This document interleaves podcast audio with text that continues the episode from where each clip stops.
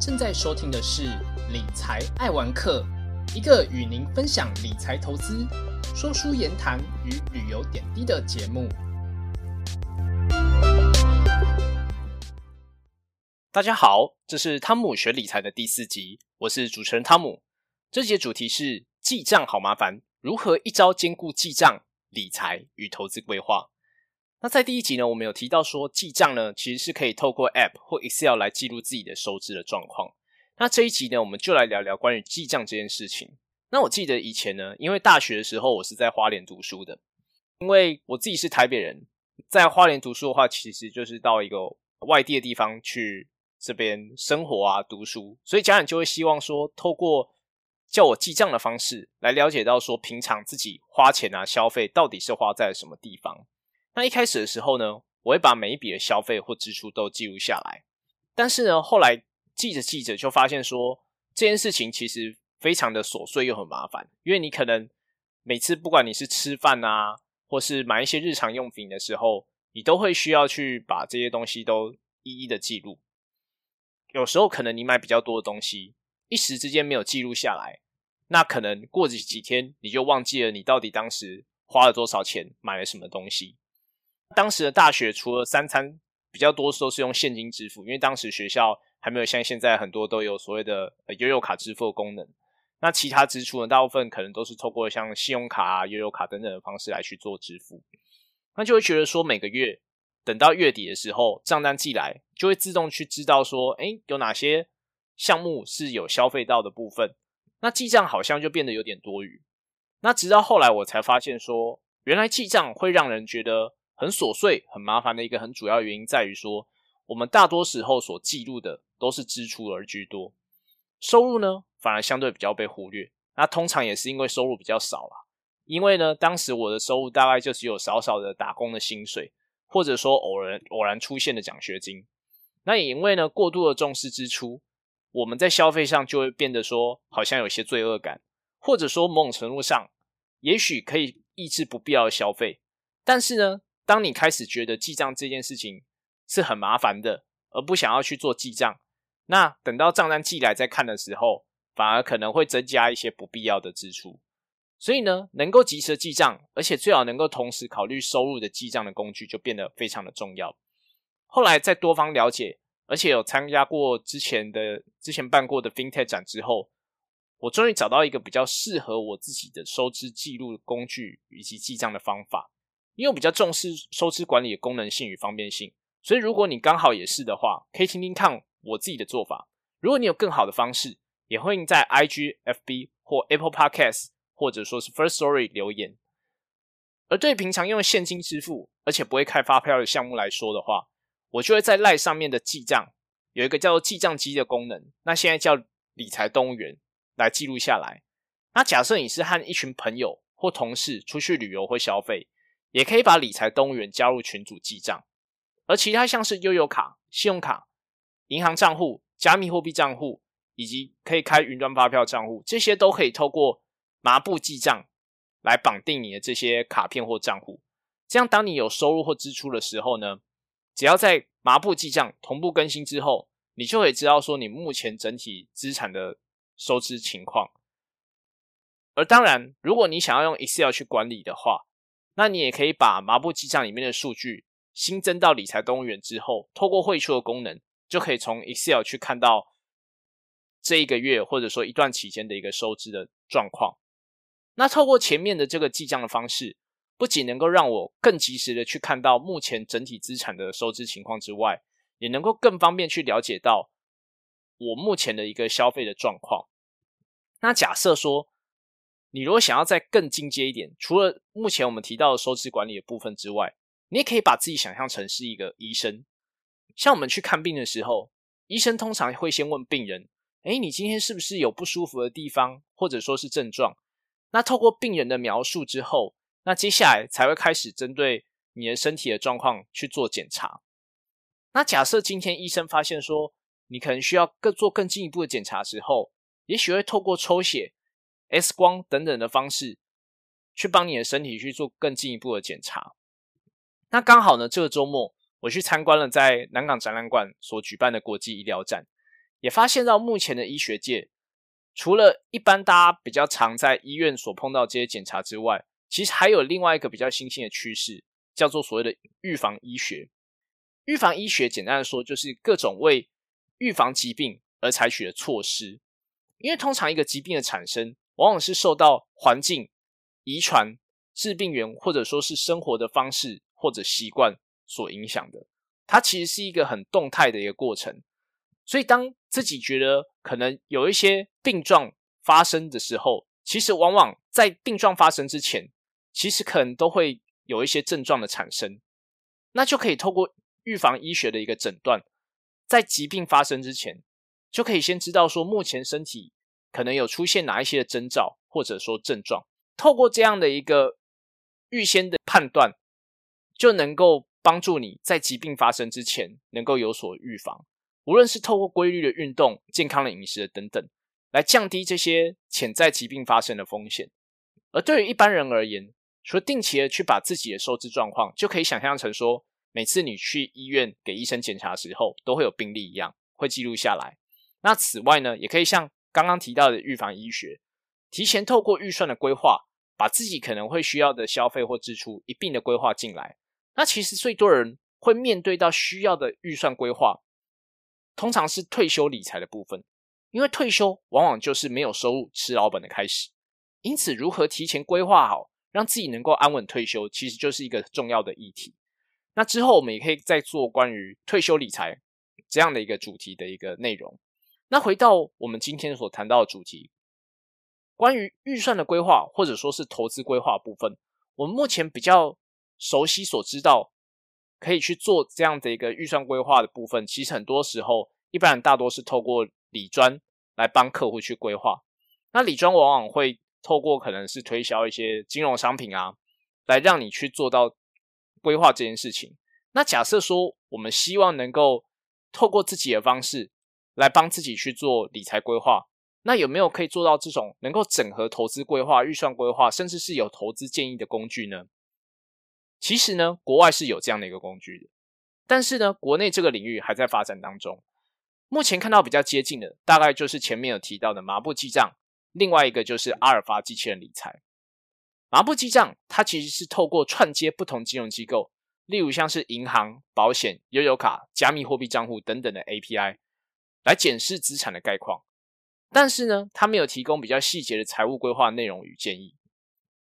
而阿尔法机器人理财，它目前是有提供输入台股、ETF、美股基金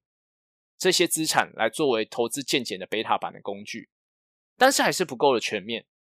刚好最近听到一场主要办给理财顾问的分享讲座，就有听到主讲者分享国外的理财顾问，他们常常在使用的整合性的理财工具。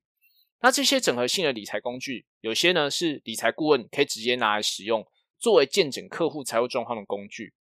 而有一些这种整合性的理财工具，则是专门给理财顾问公司来去做使用的。那其实大多数这些工具其实是需要去做付费的。那我们今今天我们介绍一款叫做 Personal Capital 的整合性理财工具，它是具有免费版的一个功能。那我们今天呢会。就这样的工具来为大家进行介绍。它除了具有与麻布记账相同，可以串接不同金融机构的 API 之外，那更结合了理财顾问的服务。不仅可以让自己去做理财规划之外，他们也结合了专门的理财顾问，提供顾问咨询的服务。那目前的免费版呢，我自己使用起来其实功能非常强大，像是刚刚提到的，可以串接银行以及呃。各式的金融账户，譬如说像是海外的银行，或者说是可能像许多人，他们可能会投资美股。那投资美股很多时候都会去办一些国际的证券账户，像是 First Trade、德美利证券、嘉信理财等等，这些都是很多人在投资美股，甚至是其他国外的股票，甚至是衍生性金融商品，譬如说像是期货选择权等等，都会办的这样一个海外账户去做一个串接。那此外呢，它也提供了这样一个可以看到自己的投投资组合的功能，譬如说，它可以去分析，呃，你目你目前投资的这一个标的，例如说是呃台积电的 ADR，那台积电的 ADR 它就是算是所谓的科科技类的产业的股票，那这时候它它就会有一个功能是，它可以看到说你目前投资的资产的不同产业的配比。那同时呢，它也可以把你的整个投资的组合跟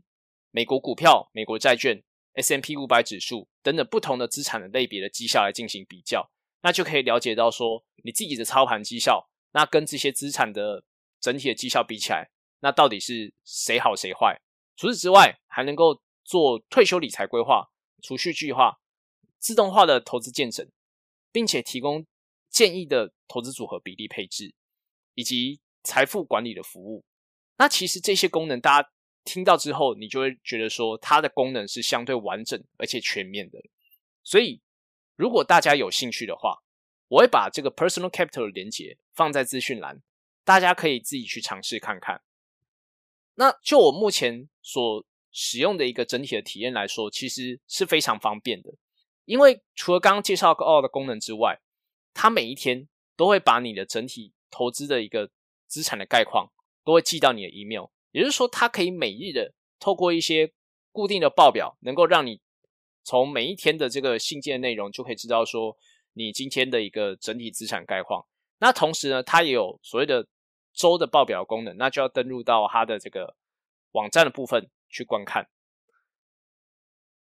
而目前我自己使用下来呢，整体的一个经验来说的话。这一款的软体很适合有开立海外账户，或者说是有海外银行账户的朋友来去检视海外资产情况。而对于台湾人来说，相对缺点大概就是无法串接本土金融机构的账户，例如说是国内的银行、国内的证券，那目前还没有在这样的一个功能里面。因为其实这一套软体，它其实目前使用下来是感觉是比较针对于像是美国人来使用的。那当然，它对于国际的一些账户来说也是有包含的，而国内就相对缺乏，所以如果想要使用这一套工具来去做投资理财，其实是非常方便的。那当然，未来呢，我也期待说有台湾版的类似这样的一个功能的完整理财规划工具的出现。最后，我们来归纳我们这一期的三个主要的结论：第一点，记账会让人觉得琐碎又很麻烦的主要的一个原因是过度的关注支出，而相对忽略收入。加上没有好的管理工具所导致。第二呢，推荐的收支管理工具有理财动物园与麻布记账，最大的特色分别是可以在赖上面记账，与连接多个银行、信用卡、悠游卡、加密货币等等账户，及时查看资产的概况。第三点则是强化版的整合理财工具，则推荐 Personal Capital，功能包含串接海外金融资产，自行设定理财规划目标，并且产出分析的结果。搭配专业的理财顾问资源的机器人理财与建立自己的各式投资的规划。那上述所介绍三个工具，其实目前都是免费的。那所以呢，欢迎大家使用之后，可以在我们的 Apple Podcast、Facebook、IG 或 First Story 分享自己的使用经验及心得哦。那接下来呢，就进入到本集的彩蛋时间。这一期的彩蛋时间呢，是由听众 Kermy 所推荐的一道料理。那我们这今天所要介绍料理是关于南洋乐沙海鲜面。那这一道料理呢，先回到乐沙这个词。乐沙这个词呢，如果大家知道的话，它其实就是马来语中的咖喱面或者香料面的意思。它其实是新加坡、马来西亚地区代表性的一个小吃之一。那其实是一道起源于南洋的娘惹的这道料理。娘惹这个词，它指的是十五世纪初到十七世纪之间。定居在马六甲、印尼、新加坡、泰国和缅甸一带的华人跟马来人通婚生下来的混血女性的后裔。那娘惹料理呢，通常都是私传的，所以说各家的热沙的做法其实是都大不相同。而最常见的热沙的料理就是咖喱热沙跟雅生热沙。那咖喱热沙呢，它是一道口味偏甜的，在南马来西亚以及新加坡相对的盛行。那它主要的特色就是会加咖喱以及椰浆。那雅生乐沙呢，它的口味就比较偏酸偏辣，比较多是常见在中马或是北马地区，也就是马来西亚的中部跟北部。那我们今天呢，主要介绍的是咖喱乐沙的部分，也是我们目前在台湾比较常吃到的这样的一个料理。那咖喱乐沙呢，其实也是美国所网络宣传里面说它是死前必尝的世界十大美食之一。那在马来西亚或新加坡，其实热沙这一道料理的重要性就很像台湾的鹅阿米爽一样，它是一道非常普遍、口味多样的一道料理。那我们接下来就来介绍这道南洋热沙海鲜面。那它需要准备的食材，我们今天是以一人份来去做设定的。那包含有油面一百二十克、白虾四只、蛤蜊八颗、套 Q 四只、豆芽菜四十克、香菜五克、水煮蛋一颗。那接下来是需要做热沙汤头的材料，包含有红葱头碎十五克、红辣椒碎十克、姜碎十克、蒜碎十克、咖喱粉两克、椰奶一百 CC、米酒二十 CC、水两百 CC、盐以及白胡椒少许。而制作这道料理的步骤呢，首先我们先把油面烫煮好后捞起，豆芽菜穿烫过。水煮蛋煮好备用。接下来取一碗需要放入烫好油面跟豆芽菜的碗，把它油面跟豆芽菜烫好。接下来呢，一锅下油，红葱油碎、蒜碎、红辣椒碎炒香。接下来下咖喱粉继续炒。而接下来呢，炒好之后，再来把白虾、蒜碎、蛤蜊套丢。丢下去炒，炒到有香气的时候，接下来再下椰奶、水跟米酒，把它滚煮之后呢，取出煮好的白虾、蛤蜊、套 Q 来去做备用。接下来再下盐跟白胡椒去做提味，那就把这热沙的这个汤底来完成。而最后呢，就把这个煮好的海鲜放入到步骤里面的。面碗里面去做摆盘，然后将汤底冲到面当中，点上水煮蛋以及香菜，就完成喽。那今天我们所做南洋热沙海鲜面的介绍就到这边。